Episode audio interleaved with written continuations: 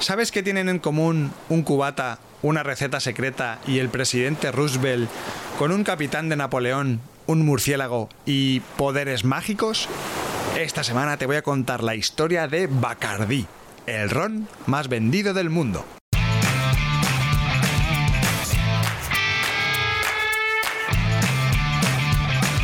Brand Stoker con Rubén Galgo.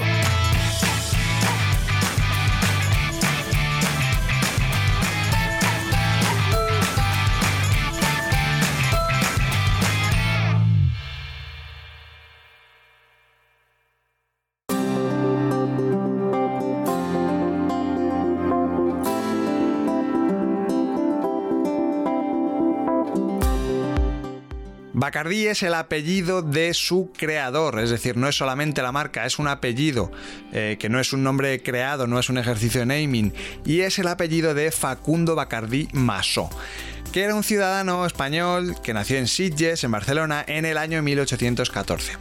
Entre 1828 y 1832, este buen hombre emigró a Santiago de Cuba junto a su familia. De hecho, bueno, pues los hermanos de Bacardí pues eran jóvenes, eran solteros, ¿no? Eran, bueno, chavales que no, que eran ávidos, estaban ahí deseosos de, de ser ricos y la idea que tenían o el plan que habían trazado era ir a trabajar, a hacer fortuna, estaban allí un tiempo, venían cuanto antes y vivían de las rentas para el resto de su vida. Ese era un poco el plan que tenían pensado los hermanos Bacardi. Claro, lo cierto es que desde su llegada a Santiago, a Santiago de Cuba, Facundo y sus hermanos pues intentaron hacer por todos los medios negocios, ¿no? Estuvieron ahí intentando de alguna forma probar sus habilidades comerciales en distintas eh, iniciativas empresariales, ¿no? Pero en agosto de 1843, con casi 30 años, Facundo se casó con Amalia Lucía Victoria Moreu, Moreau, escrito, que era hija de una emigrante franco-haitiana y de un capitán de Napoleón. Claro, la unión de estos dos personajes casi casi históricos, ¿no? Eh, creaba la estirpe de los Bacardí Moreau. Ese mismo año, además, Facundo acababa de establecer junto con Juan Carbonell y Bori una tienda de mercancías varias, una especie como de mercería, algo un poco raro, ¿no? Donde vendían un poco, un poco de todo, ¿no? era un comercio muy, muy, muy definido. Así que, eh, bueno, pues empezaron a vivir a, costa de este negocio y de repente les acomete el famoso temblor, el famoso terremoto de 1852 que sufrió Cuba. La isla quedó devastada y por supuesto, claro, el negocio de Facundo mermó tanto que al final tuvo que cerrar, incluso se llegó a declarar en quiebra, o sea, ojo cuidado con, con este terremoto. Y es en este preciso periodo de la vida de Facundo cuando toda su historia se cubre de una especie de, de halo de misterio.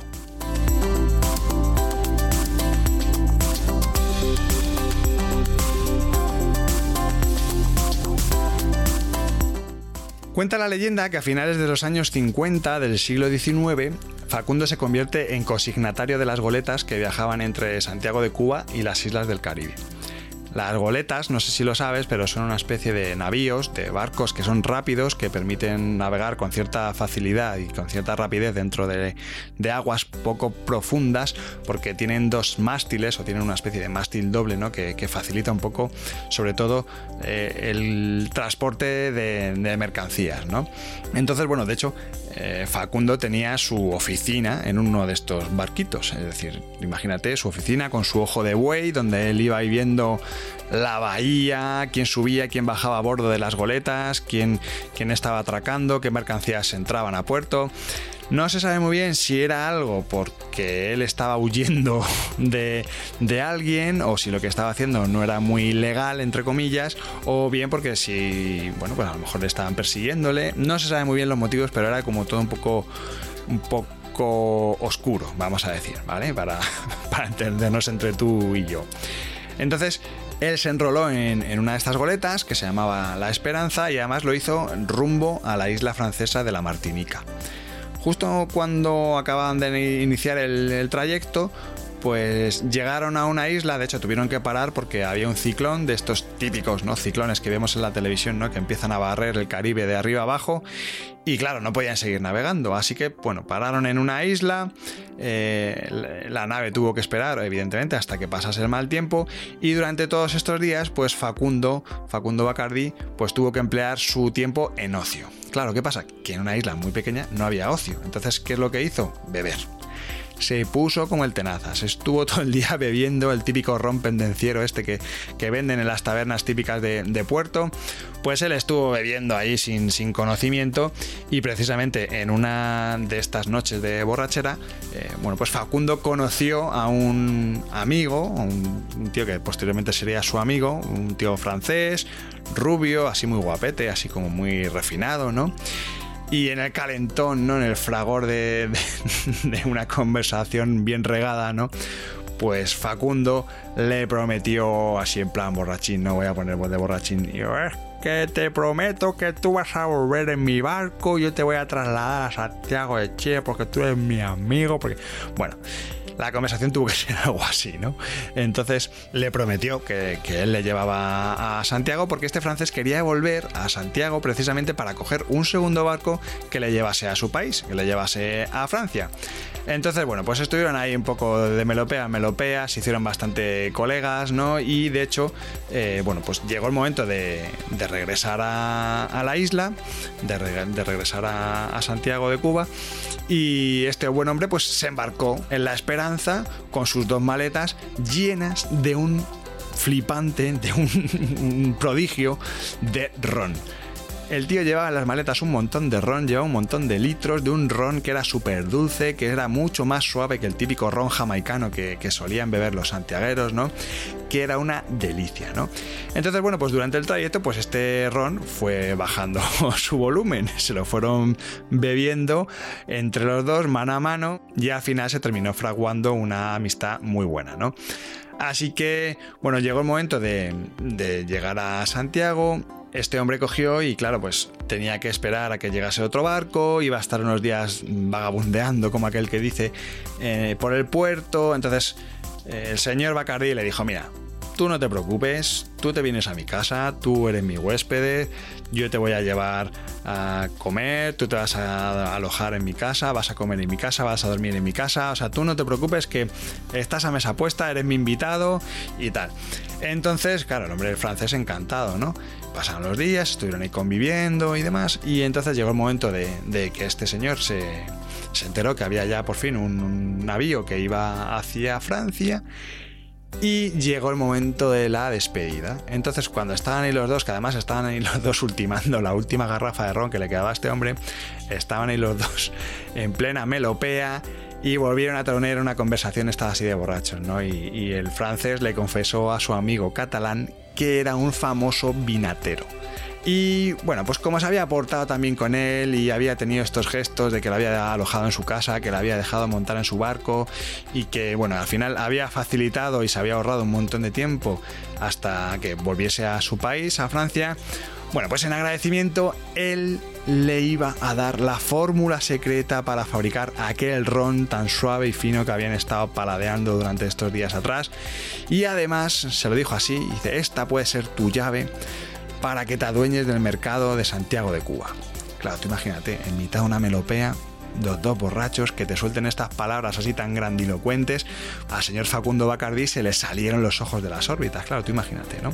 Así que bueno, esta es la historia, lo que cuentan o la leyenda del origen de la misteriosa fórmula del ron Bacardí que, bueno, es verdad que es conocidilla, pero sobre todo, bueno, se, suele hablar ¿no? en, los típicos corrillos de, de, la familia, ¿no? De la familia Bacardi.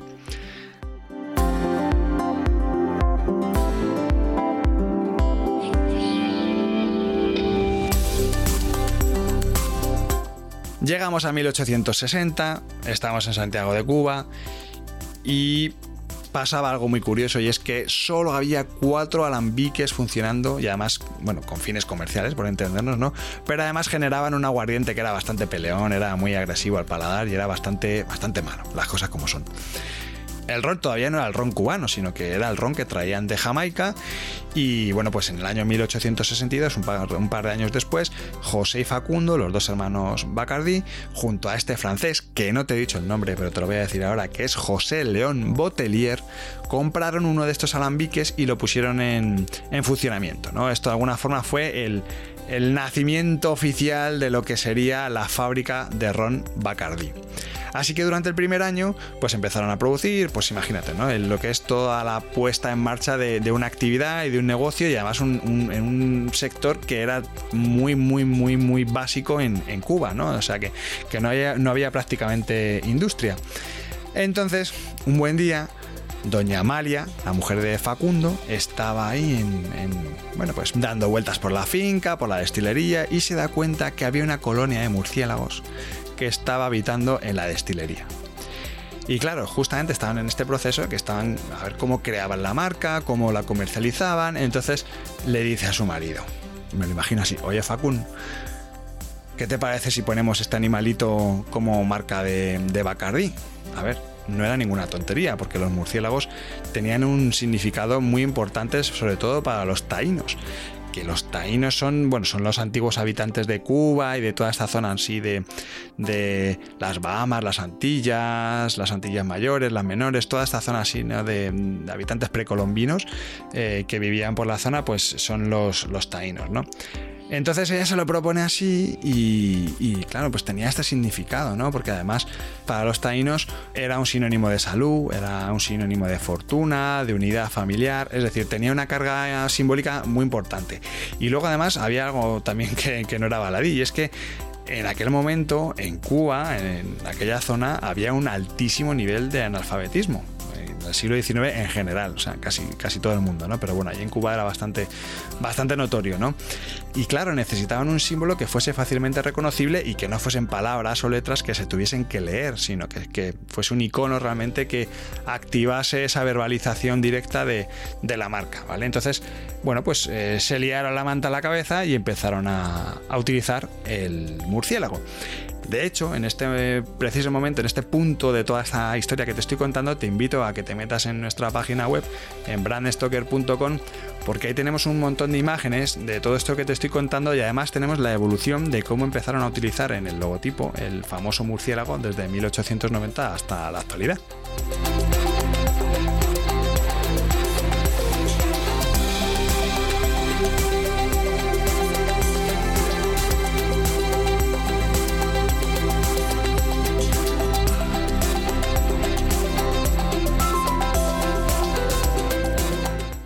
1868, solo seis años después de que la empresa se estableciera, resulta que Cuba empieza la primera de sus tres guerras de independencia contra España.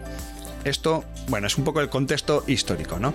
A nivel más de negocio, pues rápidamente este duro aguardiente que se, se obtenía de los alambiques eh, pues bueno, empezó a adquirir cierta mejora, empezó a tener más sabor y todo además tenía que ver con, bueno, pues una serie de mezclas que iban haciendo poco a poco, los añejamientos que estaban haciendo, que, además era lo que convertían al ron en ron, en fin, que un poco en paralelo con esta primera guerra de la independencia resulta que Bacardi y Botelier eh, empezaron a envejecer en barriles de roble cierta cantidad de aguardiente puro durante 12 años, dando lugar al primer ron genuinamente cubano, ¿no? El famoso cotizadísimo Bacardi 1873 o el extra seco, ¿no? Que al final era un ron que no tenía ningún tipo de mezcla, ¿no? Era un ron puro, puro de, de allí, vaya.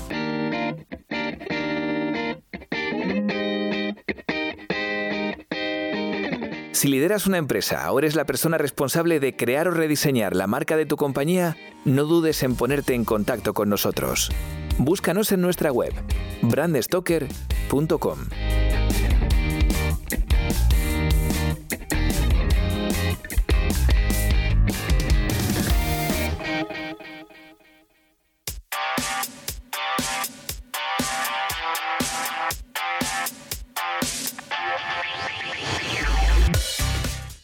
10 de noviembre de 1874.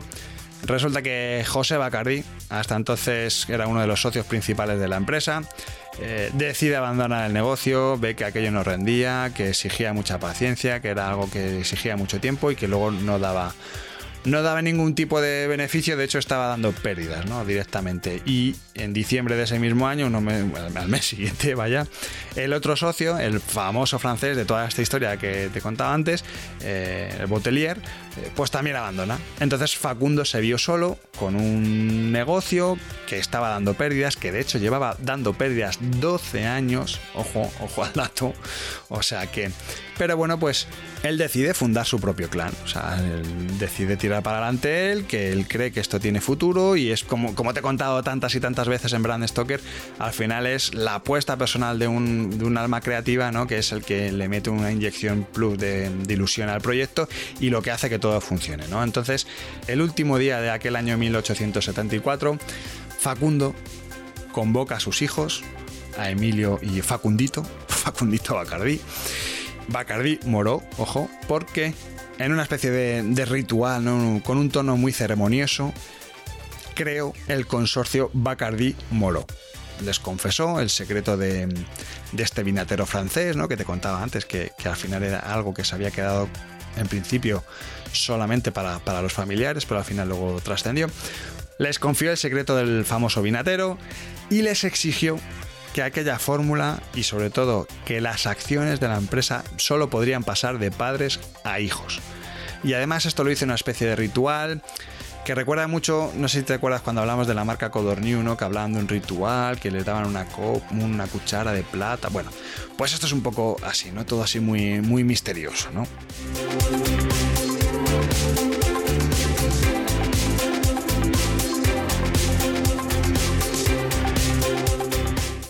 Don Facundo Bacardí y Maso murió el 9 de mayo de 1886, tenía 74 años el, pobre hombre, y había pasado más de 50 años en, Santiago de Cuba, ¿no? Pero además, curiosamente, eh, bueno, pues su legado estaba más activo que nunca, porque muy pronto se empezaron a, difundir por, por, toda Cuba ¿no? las noticias de que había un nuevo ron, que era suave, que era sorprendentemente bebible, que además tenía esa mitología del murciélago que le ayudó muchísimo para, meterse dentro de la gente local.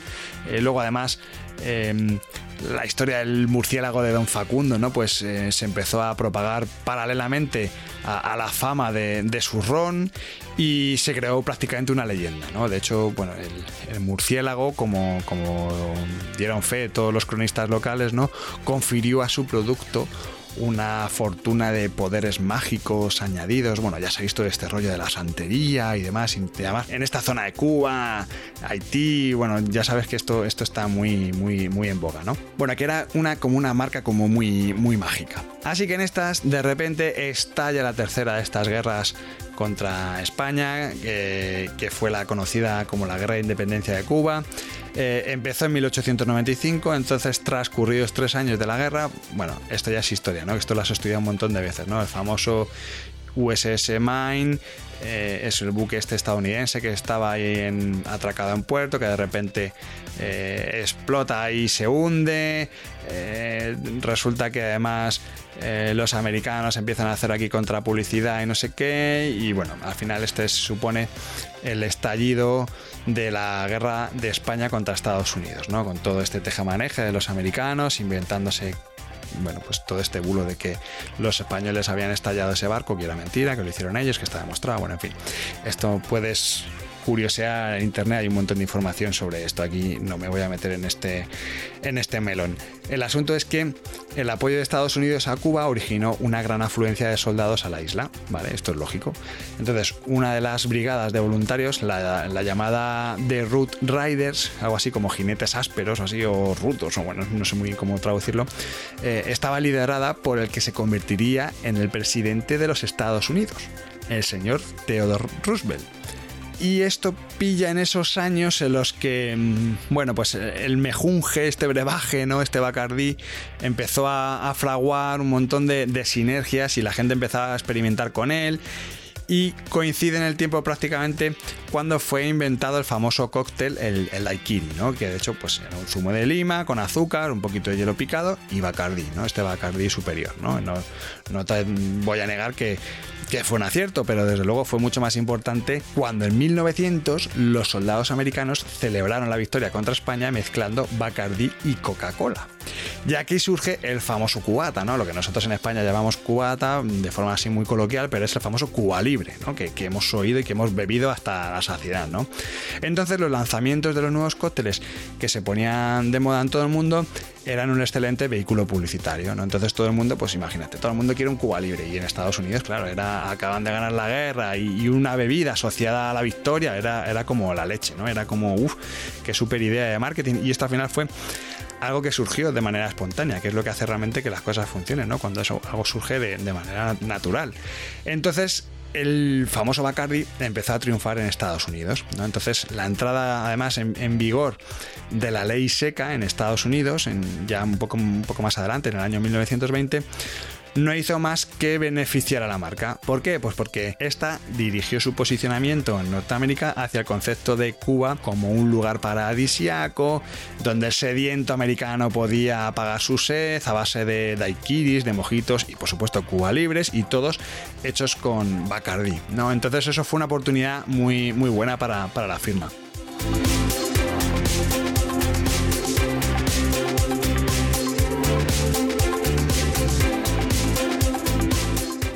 Cuba empezaba a abrir sus puertas y sus bares a miles de turistas americanos. Entonces, 10 años después, prácticamente en el año 1930, construiría uno de los primeros rascacielos de La Habana y el más alto de su época, el edificio Bacardi en, sus bajos estaba el famoso Bar Bacardi, que era una especie de, bueno, era una joya de, arte art deco en la que acudían pues todas las celebrities, ¿no? Nacionales e internacionales de, la época, ¿no? Era como el, lugar de moda, ¿vale? Por, entendernos. Así que ya llegamos al 36, ya superada la, ley seca. Eh, Bacardi da un golpe mediático pidiendo a la Corte Suprema de Nueva York la obligación de que los bares eh, pues cada vez que pongan un cóctel Bacardi, como zumo de lima, un toque de granadina y el propio ron Bacardi, debían elaborarlo con la misma marca. Es decir, hasta entonces hablar de ron casi casi en Estados Unidos era sinónimo de hablar de Bacardi y la gente pedía eso, pues me pones un cóctel Bacardi. Entonces, como estaban utilizando la marca, eh, claro, había mucha gente que con el tema de la ley seca lo que hacía es que ponían el típico ron de garrafón, por entendernos, que era un ron de muy baja calidad, pero sin embargo, como iba el nombre asociado a Bacardi, eh, el producto no estaba a la calidad y a la altura de la marca. Entonces, para controlar ese gap, lo que decidieron fue llevarlo a la Corte Suprema de Nueva York para obligar a la gente que, que bueno pues que vendiese ron Bacardi y que fuese Bacardi de verdad vaya. Del mismo modo que el Cuba Libre pues que fuese fuese ron Bacardi. Bueno la historia es que la Corte Suprema les dio la razón y Bacardi aprovechó toda esta cobertura de prensa para hacer una super campaña de comunicación. Esto es que es increíble hay un montón de, imágenes muy chulas de, carteles de prensa de prints. Bueno es, es increíble el despliegue que hicieron en aquella época, ¿no? Creando una campaña de, publicidad eh, haciendo una especie de, llamamiento, ¿no? Con un claim que decía, es tu derecho, nada puede reemplazar a Bacardi. O sea, era muy agresivo, ¿no? Bueno, utilizaron varios, ¿no? Pero varios claims, pero era un poco este el mensaje que querían, que querían dar, ¿no? Es decir, aprovechando todo el tiro mediático que había tenido, todo el tema este legal que tuvieron con la Corte Suprema de Justicia, pues hicieron una super campaña, ¿no? Encima, pues sacando, sacando pecho porque habían ganado, ¿no? Toda, toda esa, bueno, todo ese pleito. Así que tras esos años de, bonanza, eh, la empresa se, se, asentó, tuvieron un montón de, bueno, un par de eh, décadas muy buenas. Así que bueno, de repente surgieron nuevos problemas, pero ya en Cuba. Es decir, el gobierno de Fulgencio Batista, que durante las décadas del 80 y del 50, 1940 y 1950, eh, bueno, pues estuvo en Cuba, eh, llevaron a los ejecutivos de la compañía a salvaguardar la propiedad intelectual y la fórmula secreta y la levadura propia vital, claro, esencial para hacer el ron Bacardi. Así que lo hicieron sacándola de Cuba. Estas precauciones eh, ya se habían tomado cuando el 13 de octubre de 1960 el nuevo gobierno revolucionario de Cuba aprobó la famosa Ley 890, 890 que lo que decía básicamente es que iban a nacionalizar las principales industrias y iban a poner fin a la propiedad privada en la isla. El 14 de octubre, es decir, el día siguiente, los responsables del ejército del régimen cubano se dirigieron hacia la oficina de ventas de, de Bacardi en La Habana con un documento que tenía una sola página en el que, bueno, básicamente decía como que se hacían con el control de la compañía cubana. Pero eh, fue un error, porque habían cometido un error, mm, vamos, garrafal. Y es que de hecho, las repercusiones de este error se mantienen en la actualidad, porque los militares se dirigieron al edificio equivocado y a la ciudad equivocada. Fueron a La Habana, cuando la sede central de Bacardi y las instalaciones de producción estaban en Santiago, como te vengo contando en toda esta historia. Así que físicamente estaban al otro lado del país. ¿Esto lo que supuso? Bueno, pues eh, supuso que Bacardi tuvo 24 horas más para destruir toda la levadura que tenían, que era además la que proporcionaba al ron ese sabor suave y esa consistencia, ¿no? Y previnieron que pudiese llegar cualquier otra persona, en este caso los militares, y fabricasen ellos mismos el, el famoso ron Bacardi en Cuba.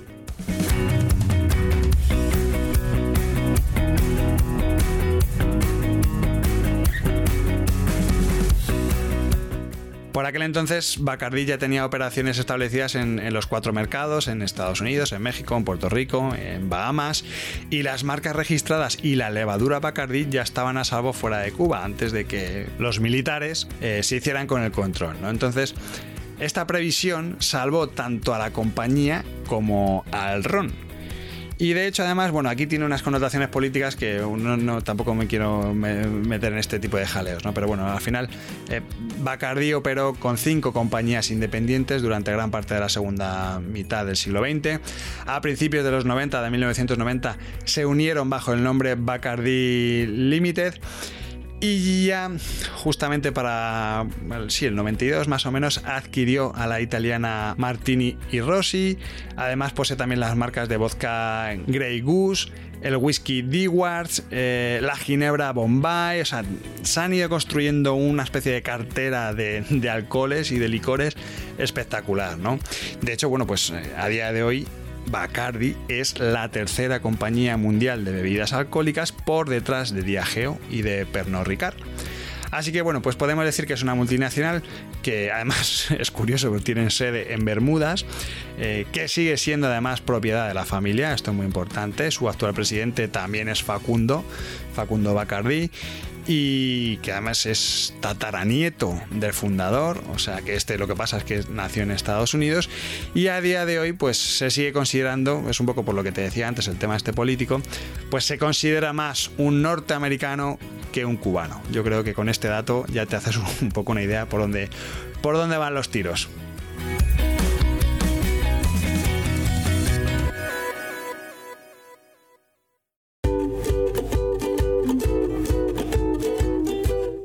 Antes de despedirme, quiero recordarte que puedes seguirnos en Twitter, Facebook e Instagram, donde nos encontrarás con el usuario Bran Stoker. O si lo prefieres, me puedes seguir a mí a través del usuario Crenecito.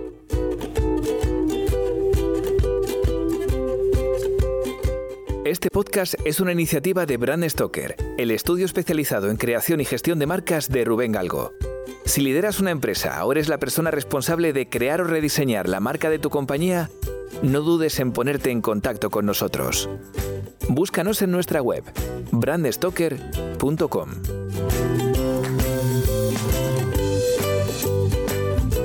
No olvides comentar este programa, darle a me gusta y compartirlo en tus redes sociales.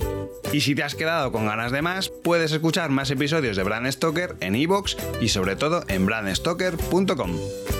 Muchas gracias por estar ahí y recuerda, como dijo Paul Rand, el diseño es simple. Por eso es tan complicado. Hasta el próximo programa. Chao.